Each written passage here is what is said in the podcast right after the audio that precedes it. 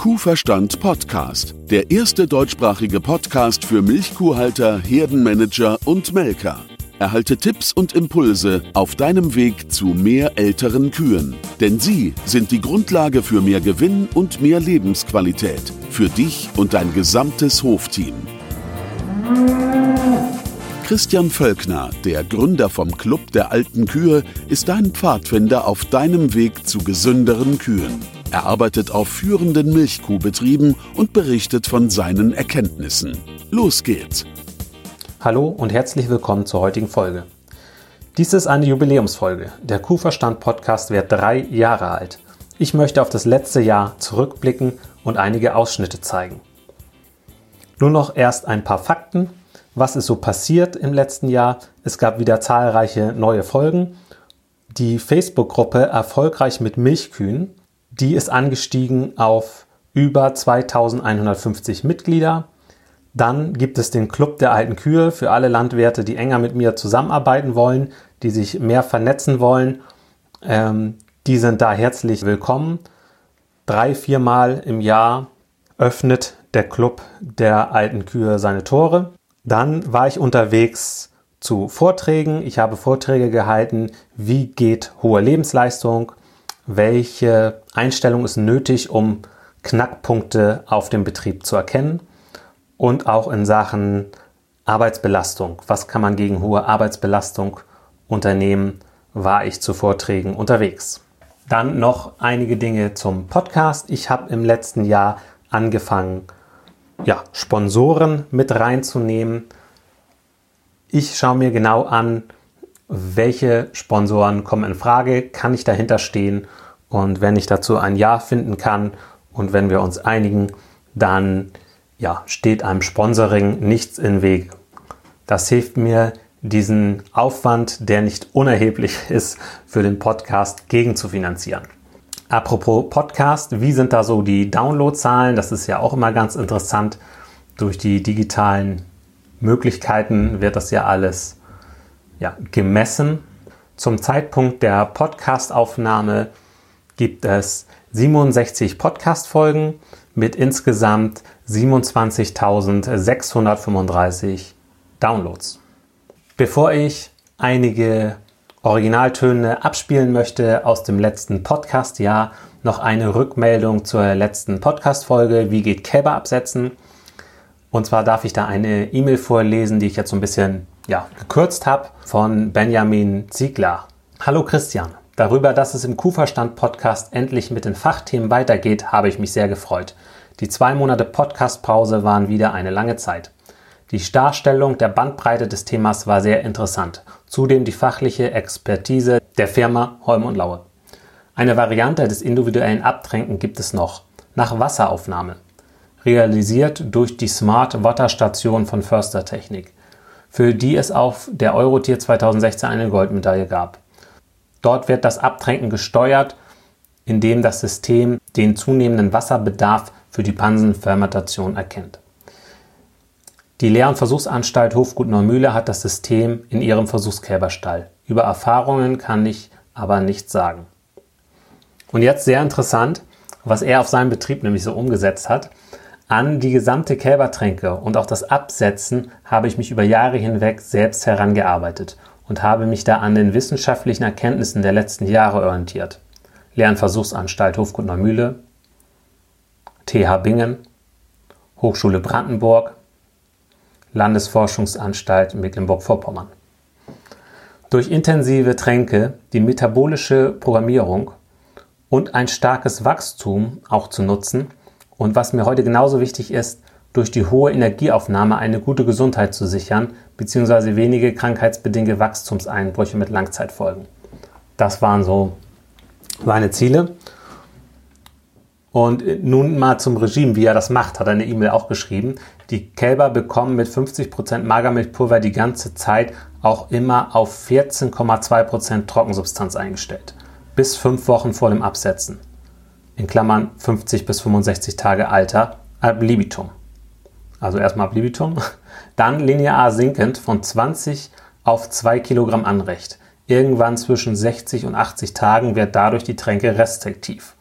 also erst, wenn die Festfutterverdauung richtig funktioniert. Man merkt es auch daran, dass die Kälber in der Woche vor dem Absetzen bei nur noch wenigen Litern Tränkeanrecht deutlich in der Futteraufnahme steigen. Insgesamt erreichen die Kälber durchschnittlich 780 Kilogramm Tränkeaufnahme und 113 Kilogramm Trockenmasse aus der Tränke. Dadurch 11 Kilo aus der Vollmilch und 102 Kilo aus Milchaustauscher.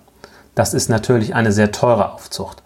Aber wenn man die positiven Ergebnisse, geringe Kälberverluste, ca. 1% ab dem 20. Tag, geringerer Behandlungsaufwand, weniger als eine Behandlung am Tag auf 134 Kälber, dann auch niedrigeres Erstbesamungsalter, höhere Lebensleistung weiter gegengerechnet, ist es eine gute Investition. Viele Grüße, Benjamin. Ja, vielen Dank für diese Rückmeldung. Das freut mich immer sehr, wenn ich ja, Rückmeldungen bekomme und noch Hinweise. Ähm, vielen Dank dafür. Und nun möchte ich auch schon einmal zurückblicken auf das letzte Jahr und einfach mal so ein paar Töne aus dem letzten Jahr abspielen. Wenn du zu den einzelnen Folgen möchtest, geh einfach nach unten in die Podcast-Beschreibung. Dort habe ich die Folgen auch nochmal verlinkt. Wichtiger finde ich ist, dass man äh, sich bewusst macht, dass man ausgeglichen ist und dass das Privatleben auch nicht zu kurz kommt. Und natürlich kann man was mal sich überlegen, wie viel Anteil nimmt der Beruf aus und wie viel das Private und so. Das ist mitunter auch ganz sinnvoll. Aber Leben findet an beiden Stellen statt, im Beruf und im Privaten. Und man sollte sich auf beiden Stellen gut einrichten und sich das so gestalten, dass man sich dort wohlfühlt und Gutes leisten kann im Beruf und auch gut entspannen kann bei Privat und auch im privaten Dinge sich Ziele setzt und weiterkommt und nicht nur im beruflichen. Gründe für ein Ungleichgewicht.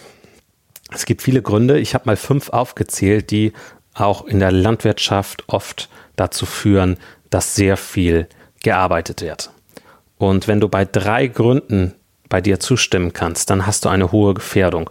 Dann solltest du unbedingt mal überlegen, ähm, ja, wie du dein Ungleichgewicht ein bisschen mehr in die Waage bringen kannst. Ein Punkt ist eine hohe Leidenschaft. Jeder, der eine hohe Leidenschaft hat, wird dazu tendieren, äh, dem viel Gewicht beizumessen und da viel zu arbeiten und viel Energie reinzustecken. Zweiter Punkt für Ungleichgewicht. Mangelndes Vertrauen in Mitarbeiter. Wer seinen Mitarbeitern nicht vertraut, wird weniger abgeben und wird mehr tun. Geld sparen wollen. Wer unbedingt Geld sparen will, wird vieles selber machen und letztendlich dann mehr arbeiten. Vierter Punkt, nichts mit seiner Zeit anfangen zu können. Wer nichts mit seiner Zeit anfangen kann, arbeitet halt, ne? Sechster Punkt, flüchten vor sich selbst. Wer ähm, eigentlich nicht so richtig zufrieden ist mit sich, mit dem Leben und mit dem, was er aus seinem Leben macht und sich damit nicht beschäftigen will, der kann sich sehr gut in die Arbeit flüchten und muss sich dann nicht mit sich selbst beschäftigen. Ja, das waren fünf Gründe für ein Ungleichgewicht in der Landwirtschaft. So, nun zu den Tipps. Ja, ähm, wie organisiere ich meinen Tag beruflich und privat? Ich habe versucht, einen guten Modus zu finden. Ich habe sehr viel ausprobiert und ich kann dir das auch raten, einfach Dinge zu testen und sich halt überlegen, was braucht man. Und wenn es nur in Anführungsstrichen Zeit ist, aber ich muss was investieren. Aber was zurückkommt, ist unschätzbar viel höher. Denn Ausfall eines Mitarbeiters, den kann ich vielleicht noch kompensieren. Aber ich sage immer, der Worst Case in einem Betrieb ist eigentlich immer, wenn der Unternehmer ausfällt. Oder jemand ausfällt, der eine leitende Stelle besetzt. Wie will ich den kurzfristig ersetzen? Das kriege ich nicht hin. Wenn ich ganz viel hinkriege und es ganz gut läuft, dann kann dieser Betrieb erstmal weiter atmen. Das heißt, der bleibt am Leben. Es findet aber keine Betriebsentwicklung statt, kein Vorankommen statt, äh, keine Optimierung der betriebswirtschaftlichen oder äh, des, der Arbeitsabläufe und des Betriebswachstums. Das findet alles nicht statt, sondern der dümpelt dann so weiter. Mehr ist es nicht. Und das kann sich heute kein moderner Betrieb mehr erlauben. Wir sind in einem dermaßen schnellen und hohen Strukturwandel drin und die Landwirte sind so gefordert durch dauernd wechselnde äh, Anforderungen. Ich sage nur kurzer Hinweis auf die politischen Rahmenbedingungen, was Düngeverordnung, Pflanzenschutzmittelgesetz, Tierwohl angeht. Äh, die müssen sich so schnell an neue Prozesse gewöhnen und müssen da die richtigen Weichen stellen für ihren Betrieb, dass es unerlässlich ist, dass der Betriebsunternehmer eigentlich immer leistungsfähig und auf dem Betrieb ist. Ne? Das, Das geht, stimmt. Das geht einfach nicht, dass so einer ausfällt. Ja. Ne? Und der muss auch ähm, erholt sein und mal auftanken können. So, genau. Das, Äh, und wenn der nämlich, wenn der ausfällt wegen Arbeitsunfall und der kommt dann irgendwann wieder, dann wird das, was, wo wir heute sagen, das ist zwingend notwendig, dass jemand auch mal eine Auszeit hat, auch wenn die nur kurz ist, aber der muss da auch mal raus, damit er neue Kraft tanken kann, um wieder neue Prozesse anschieben zu können. Das wird dann noch unwahrscheinlicher, weil der sich in der Verpflichtung sieht, Sachen nachzuholen, die er ja während seiner Krankheit nicht geschafft hat. Und in seiner Krankheitsphase, da hat er vielleicht nicht gearbeitet, aber erholt hat er sich bestimmt nicht. Ne? Ja. Und das ist eben das, sag ich mal, äh, wo wir sagen, klar, du musst was investieren in deinen Betrieb, nämlich mindestens Zeit, um sicher arbeiten zu können, aber du kriegst das alles wieder. Rinder erkennen ihre Betreuer und ihre Halter am Geruch. Das ist so. Rinder haben eine viel, viel feinere Nase. Sowieso sind sie mit allen Sinnesleistungen eigentlich uns um Längen überlegen. Äh, und Geruch ist eine ganz wesentliche Geschichte. Das funktioniert nicht nur ganz hervorragend bei Kaltkuherkennung, sondern das funktioniert eben auch mit den Betreuern. Wir haben nicht wie was, was meinst du mit Kalbkuherkennung? Kalbkuherkennung heißt, wenn eine Kuh frisch gekalbt hat, sag ich mal, dann leckt die ja ihr, ihr Kalb ab und nimmt damit Duftstoffe und äh, Geschmacksstoffe von diesem Kalb ja auch auf. Und umgekehrt leckt das Kalb ja auch an der Kuh. So. Und das wird hin und her geschubst, nicht nur um Vitalfunktionen in Gang zu bringen, Lungenfunktionen, sondern das ist angenehm auch fürs Kalb. Direkter Kontakt. Rinder wollen eine eindeutige Ansprache. Das heißt, leichtes Tätscheln ist für die alles unangenehm. Die wollen klar angepackt werden. Alles andere, da können die nichts mit anfangen. Das sagt denen nichts. Na? Deshalb ist es auch so kontraproduktiv, mal eben so den Kopf streicheln vom Rind. Das tut man nicht.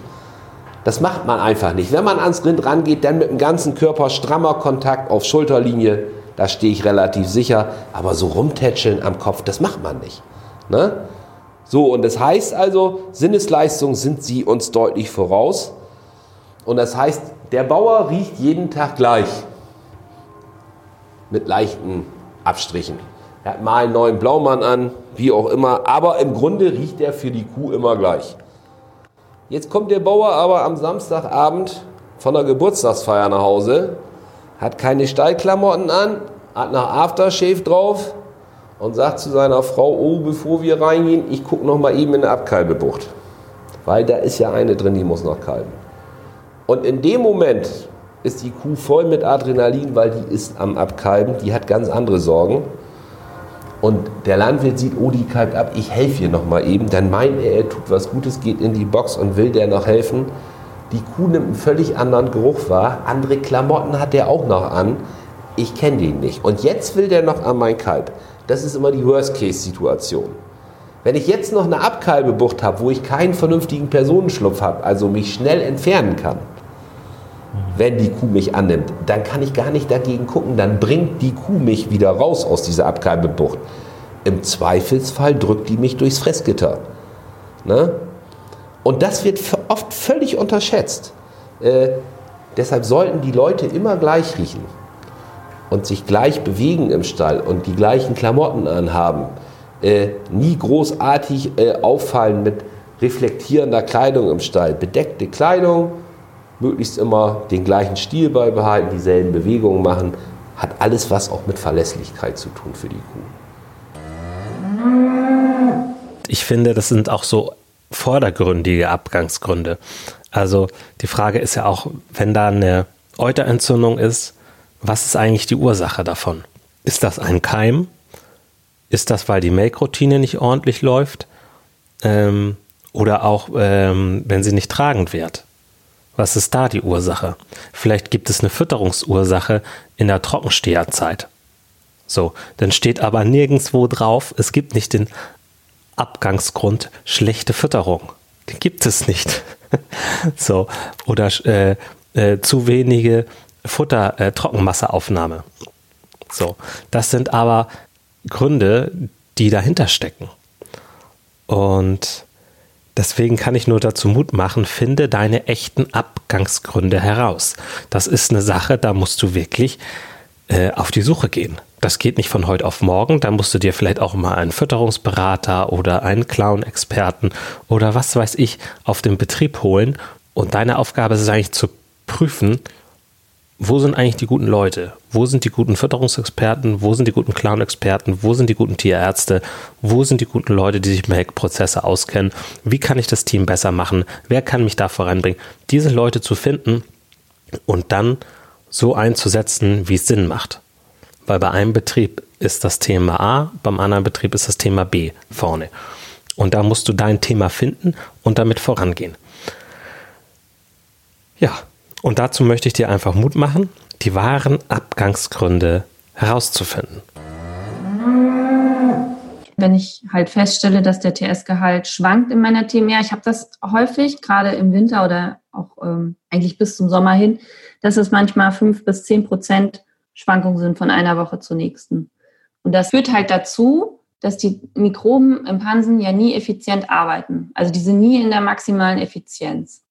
Und ähm, dadurch verschenke ich dann eben zum einen vielleicht Tiergesundheit, wenn ich so ganz extreme ähm, Schwankungen habe und zum anderen ja natürlich Leistung, weil die Ration jeden Tag eine andere ist. Wann sind dann die Mikroben effizient, wenn man so rumfragt? Also sie sind zum Beispiel am effizientesten, wenn sie jeden Tag um die gleiche Uhrzeit gefüttert werden. Also nicht einmal um 10 Uhr und einmal um 9 Uhr, sondern einmal um 10 Uhr und einmal um 10 Uhr 5. Oder die meisten füttern ja früh morgens. Das war jetzt kein gutes Beispiel, aber du weißt vielleicht, worauf ich hinaus will. Also die reagieren ja schon, wenn man 15 Minuten Abweichung hat. Ähm, von daher ist für mich eine Pansenmikrobe nur effizient, wenn sie halt wirklich jeden Tag das Gleiche erlebt. Das ist wieder so dieses Kühe lieben Langeweile. Ähm, das ist, was Hochleistungsniveau angeht, auf jeden Fall so. Also Mikroben lieben auch Langeweile. Ja, Mikroben lieben noch mehr Langeweile als Kühe, weil Kühe mögen es eigentlich gerne, wenn sie mal raus können, was anderes zu fressen, ein paar Kräuter kriegen oder also ich glaube, wenn man die Kühe selber fragt, die, da bist du dann wieder der Experte. Die finden auch ein bisschen Abwechslung ab und zu gut. Aber das ja, sind schon neugierig. Ja, genau. Aber ihre Pansenmikroben mögen ganz gern Langeweile. Der Coach stellt gute Fragen, dass der Coachee, also derjenige, der den Coach gebucht hat, weiterkommt, selber Lösungen entwickelt. Ja, das passiert ja ständig. Also wenn man ähm, mit einem guten Freund einen ausgedehnten Spaziergang macht und über seine Probleme spricht und der fragt einem dann was, stellt gute Fragen und man kommt dann auf einen neuen Lösungsansatz, dann ist das Coaching. Und das hat das hat er denn nicht bewusst als Coach gemacht, das hat er einfach intuitiv gemacht. Deswegen hat eigentlich schon jeder irgendwie mit einer Art von Coaching zu tun gehabt. So. Ne? Aber es ist natürlich so, dass ein professionell ausgebildeter Coach mehr kann. Der kann systematisch vorgehen, der kann visualisieren, der kann festhalten, was erarbeitet worden, der äh, ja, nagelt einen so ein bisschen drauf fest, was sind die nächsten Schritte, wie geht's weiter. Ähm, so und das ist eine, hat nochmal eine ganz andere Zuchtkraft. Ne? Aber dass die meisten Menschen noch nie mit Coaching zu tun haben, ist aus meiner Sicht Quatsch, weil das ist einfach, das passiert einfach, das wird nur nicht so bezeichnet. so. Ein Lehrbetrieb von mir, der hat eine Maschinengemeinschaft mit sieben Landwirten ähm, praktisch ja gemacht hat einwandfrei äh, funktioniert, der Ladewagen miteinander, Gülle fast, zwei Schlepper, Mähwerk, Schwader, einfach die, die wichtigen Sachen für die Futterernte. Und ähm, ein super Beispiel, wie man einfach seine Maschinenkosten senken kann. Ja. Ich merke aber oftmals, wie, wie wenig das Interesse da ist, ähm, ja, miteinander etwas zu kaufen. Also wir haben schon einige Gemeinschaften, Schwader, ähm, zum Beispiel Striegel, Walze, ja, oft so Sachen, die man nicht so regelmäßig braucht, da Strommühle oder so Kleinigkeiten. Und das ist äh, praktisch eine Win-Win-Situation für beide Seiten auf jeden Fall. Ähm, wenn man da irgendwo in Richtung Schlepper mal denkt oder wenn man irgendwie in Richtung größere Sachen, da ist das einfach schon schwieriger. Ja. Obwohl es eigentlich kein Problem sein müsste. Ja, es, es, für mich gilt es immer herauszufinden, was ist das für ein Typ, ne? Ist das ein Typ, der sich schnell übervorteilt fühlt? Also ich weiß noch, ich war mal auf einer Betriebsbesichtigung, das ist bestimmt schon zehn Jahre, nee, nicht ganz, ich glaube acht, acht Jahre her oder so. Aha. Und da hat einer gesagt, was er alle für Kooperationen macht, ne? Und er sagt, wichtig ist, wenn man Kooperationen macht, ähm, das dürfen keine Leute sein, die sich schnell übervorteilt fühlen. Und übervorteilt ist halt, ähm, wenn jemand ähm, ein Problem damit hat, dass der andere einen größeren Vorteil hat als man selber. Ja, obwohl beide Seiten Vorteile haben. Ja, genau. Beide Seiten, ja. genau so ist es. Beide Seiten haben Vorteile, aber wenn du dann noch ein Problem damit hast, dass der andere einen größeren hat als du selber, dann funktioniert das nicht. Also, oder, oder dann, dann gibt es halt Stress so. Ja. Und, ähm, ja. Und das ist ja eigentlich total, ja, solange ich selber noch einen Vorteil habe, kann der andere doch ruhig einen größeren haben. Ist dann doch egal. Tatsache, ja. Ja, nein, das, ähm, natürlich hat das auch Vorteile, wie man einfach sagt, äh, bei uns gibt es oftmals unsichere Wetterlagen. Wir haben in der Nähe vom Gebirge. Ähm, da ist er vielleicht einmal einen Tag schön und dann musst du alles machen und ähm, dann war es das wieder. Da ist schon ein Vorteil, wenn man am Tag davor oder am gleichen Tag entscheiden kann, okay, ich glaube, das Wetter, das hält, also wird jetzt gemäht und dann das Zeug heimgefahren. Das ist ein Vorteil und kann auch wirtschaftlich sein, dass man jetzt da nicht erst lang telefonieren muss und vielleicht dann drankommt, sondern dass man drankommt. Aber letztendlich, wie oft ist das?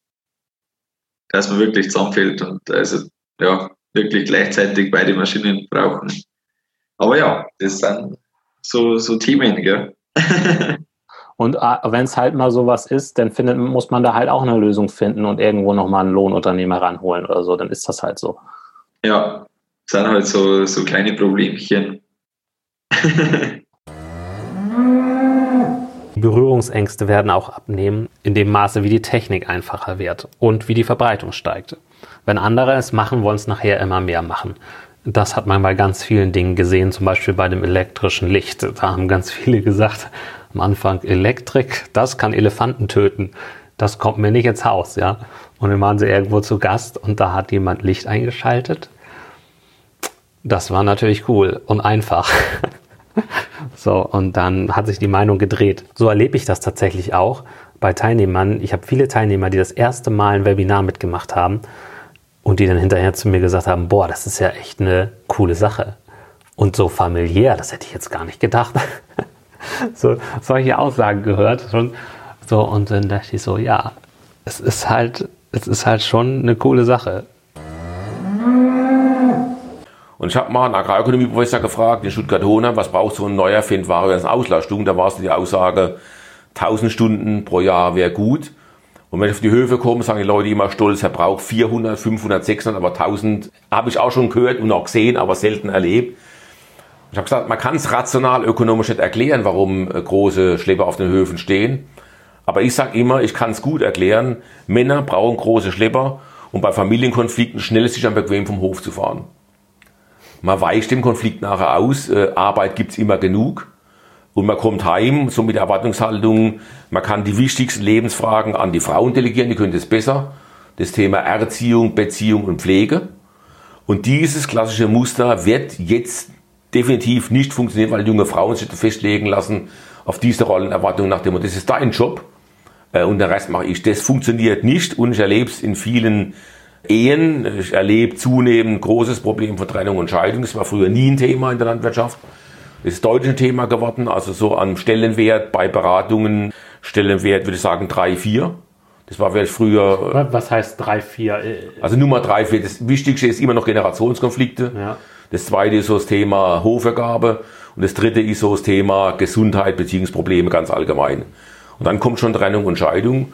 Liegt daran, dass viele Frauen sozusagen diese Rollenerwartungen nicht mehr bedienen wollen und können. Und viele junge Männer immer noch ein bisschen die Haltung haben des Paschas des Nicht-Kommunikators und es funktioniert. Denken Sie, was Ihr Vater als Vorbild ein Stück weit auch lebt. Und da müssen wir einfach deutlich machen, ihr braucht auch andere Kompetenzen. Und die Kernkompetenz der Unternehmer heißt heute äh, Kommunikation. Ich denke, es erfordert auch Vernetzung und ein, ja, einen Unterstützerkreis, damit du wirklich vorankommst. Und an diesem Punkt setzt der Club der alten Kühe an. Dort unterstützen sich Kuhmenschen, die wirklich voran wollen mit ihrem Betrieb und sie arbeiten regelmäßig an ihrem Betrieb. Und da haben wir feste Zeiten. Und ähm, das Schöne dabei ist, es ist auch super zeitsparend, weil im Club der alten Kühe es ist halt echt so, ähm, du musst nicht vom Hof fahren. Du hast einen festen Termin einmal im Monat, da kannst du dir eineinhalb Stunden blocken und dann arbeitest du in dieser Zeit am Betrieb. Und dann hast du wieder den nächsten festen Termin. Und wenn dann mal eine Kuh kalbt oder was dazwischen kommt, dann kannst du dir immer noch die Aufzeichnung angucken. Da kommst du wirklich weiter und wir pushen uns da gegenseitig und unterstützen uns. Ich sammle immer mehr Kniffel auf dem Weg zu älteren Kühen. Äh, ich habe immer wieder neue Erkenntnisse. Es gibt im Club immer wieder neue Erkenntnisse. Wir versuchen im Betrieb relativ viel in Achsen zu arbeiten. Also in Achsen zu arbeiten heißt ganz einfach, ich gucke, dass ich eine Tränkachse habe, dass ich eine Mistachse habe, dass ich die Kälber nur von links nach rechts sperren kann. Also ich habe meinen Kälberstall so aufgebaut, dass die, ich habe sechs, ich habe sechs Abteile, jedes mit einer Tränkstelle vom Tränkautomaten und ich kann quasi der Länge nach misten. Also ich misste jetzt nie ein Abteil, sondern ich äh, sperre halt die Kälber auf der rechten Seite, dann misste ich den linken Futtergang dann sperre ich die Kälber auf der linken Seite und misste den rechten äh, Liegebereich zum Beispiel. Und diese sind Achsenarbeiten, das haben wir eigentlich mehrfach wiederholt. Das haben wir auch im Iglu-Bereich. Also die Iglus, die stehen alle, die Iglus, die stehen alle links und rechts von so einem, von dem Weg, wo wir mit dem Milchtaxi langfahren. Und du kannst halt einfach links, rechts, links, rechts arbeiten und, und hast nie irgendwie extrem viele Wegstrecken zurückzulegen, sondern das ist halt alles relativ einfach. Und dieses Arbeiten in Achsen, denke ich, ja, das ist auch, äh, das ist auch in so einem Betrieb, ja, enorm wichtig, dass es halt wirklich einfach geht, schnell geht und dass es am besten einer alleine erledigen kann. Auch die Euter sind sauber. Ich habe im Melkstand kaum mal, dass eine Kuh wirklich am Euter richtig dreckig ist. Es mhm. ist eigentlich wirklich, wir haben hier 8,6 Quadratmeter Liegefläche pro Kuh. Und das hat für mich dann, nachher war das wirklich so begeisternd. Und wie ist das mit den Klauen? Also wir haben hier noch zwei Kühe mit Mortellaro mhm. und der Rest an Mortellaro ist alles abgeheilt. Was machst du dafür, dass das so abheilt oder was hast du dafür? Gar nichts. Okay, kein Klauenbad? Nichts. Es ist lediglich der Kompost, die Gerbsäure, wo der Kompost, die Bakterien durch die Kompostierung bilden die Gerbsäure. Und alleine das verursacht es, dass der, der Mortellaro-Erreger das über die Dauer nicht aushält. Und der nächste zusätzliche Effekt ist das, dass die Klauen durch, den, durch das, dass sie in dem Material immer einsinken, mhm. Dass der ständig gereinigt wird. Ich habe den im Endeffekt wie ein, äh, ein Reinigungseffekt am Klaue. Ich hätte jetzt das Tag. Gegenteil gedacht. Die werden jeden Tag verschmutzt. nee, die, durch, durch das, dass die einfach in dem Material einsinken, streift sich das ganze Material immer wieder frisch ab. Ach so, die, weil die, ach ja, das ist wie wenn man über den Strand läuft, ne? Genau, im Endeffekt, genau. Wenn, wie wenn du durch das, durch das Sand läufst, äh, geht's, geht's auch immer durch die, durch die Füße. Ja. Genauso im Endeffekt, den, den gleichen Effekt haben wir hier auch. Wir hatten vorher im alten Stall hatten wir Hochboxen, ganz normale Liegeboxen. Und da hatte ich immer wieder Probleme, Sprunggelenks, offene, offene Sprunggelenke und Mortellaro war ein ganz großes Thema im alten Stall. Und dann sind wir hier in den Stall eingezogen. Die Kühe sind die erste Zeit, muss ich auch sagen, nicht gut gelaufen auf dem Kompost. Weil das einfach das Material den Klauen hinten reizt. Und wenn das Mortellaro dort ist, dann tut es denen weh. Muss man ganz klar sagen. So. Aber durch das, dass das dann abheilt. Es wurde erst wund und dann ist abgeheilt. Genau. Ja. Das hat sich dann relativ schnell ähm, das Ganze wieder normalisiert. Und dann waren auch schn relativ schnell die ersten Effekte in puncto Milchleistung messbar. Durch das, dass, der, dass die Kühe auf einen Schlag einen ganz anderen Komfort hatten. Denn ein Feedback, das ist, ja, das ist eigentlich die Erlaubnis, sich weiterzuentwickeln.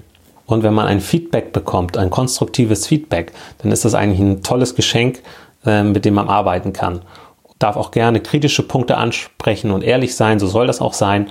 Wichtig ist natürlich, dass derjenige, der Feedback empfängt, bereit ist fürs Feedback. Also auch wenn du mit Mitarbeitern Feedbackgespräche hast oder so, wenn die nicht dafür bereit sind äh, für so ein Feedback und das gar nicht annehmen wollen, äh, ja, dann wird das auch nicht so viel bringen. Hier spreche ich von einer Futterkurve, wo wir relativ hoch anfangen, wo das Kalb so mit 7, 8, 9, vielleicht sogar 10 Liter aus einer sehr intensiven Fütterungsphase kommt und wir dann tatsächlich durchaus auch 2 bis 3 Liter Milch wegnehmen können, weil das, was das Kalb dann noch als Anrecht hat, 6 bis 7 Liter, immer ausreicht für den Erhaltungsbedarf und auch für ein gutes Wachstum. Ne? Aber das Kalb merkt, hoppla, ich kriege zwar noch Milch, aber irgendwie nicht mehr so viel wie vorher. Okay, also Step-Down-Methode, dritte Methode kann man machen, wenn man von diesem hohen Niveau kommt und nach dem ersten Schritt nach unten noch bei 7, 8 Litern ja, ist. Ganz genau. Ist auch ein ganz guter Tipp für die Betriebe, die sagen, ja, metabolische Programmierung und die neuen Ad libitum Futterkurven, das ist ja alles gut und schön, aber es kostet mich einen Haufen Geld. Ich würde es gerne machen. Und da würde ich immer sagen, das Geld ist super investiert in den ersten vier bis fünf Wochen. Aber wenn man dann von einer hohen Menge von 10 Liter zum Beispiel dann langsam abdrängt, dann habe ich am Ende relativ hohe Futterkosten. Also warum da nicht tatsächlich mal 3 Liter wegnehmen und dann mit 7 Liter weiterfüttern und dann langsam runter, ne, wie am Tränkeautomaten. Okay. Ne? Also immer langsam dann weiter abtränken, sodass das Kalb eben nicht unter Stress kommt.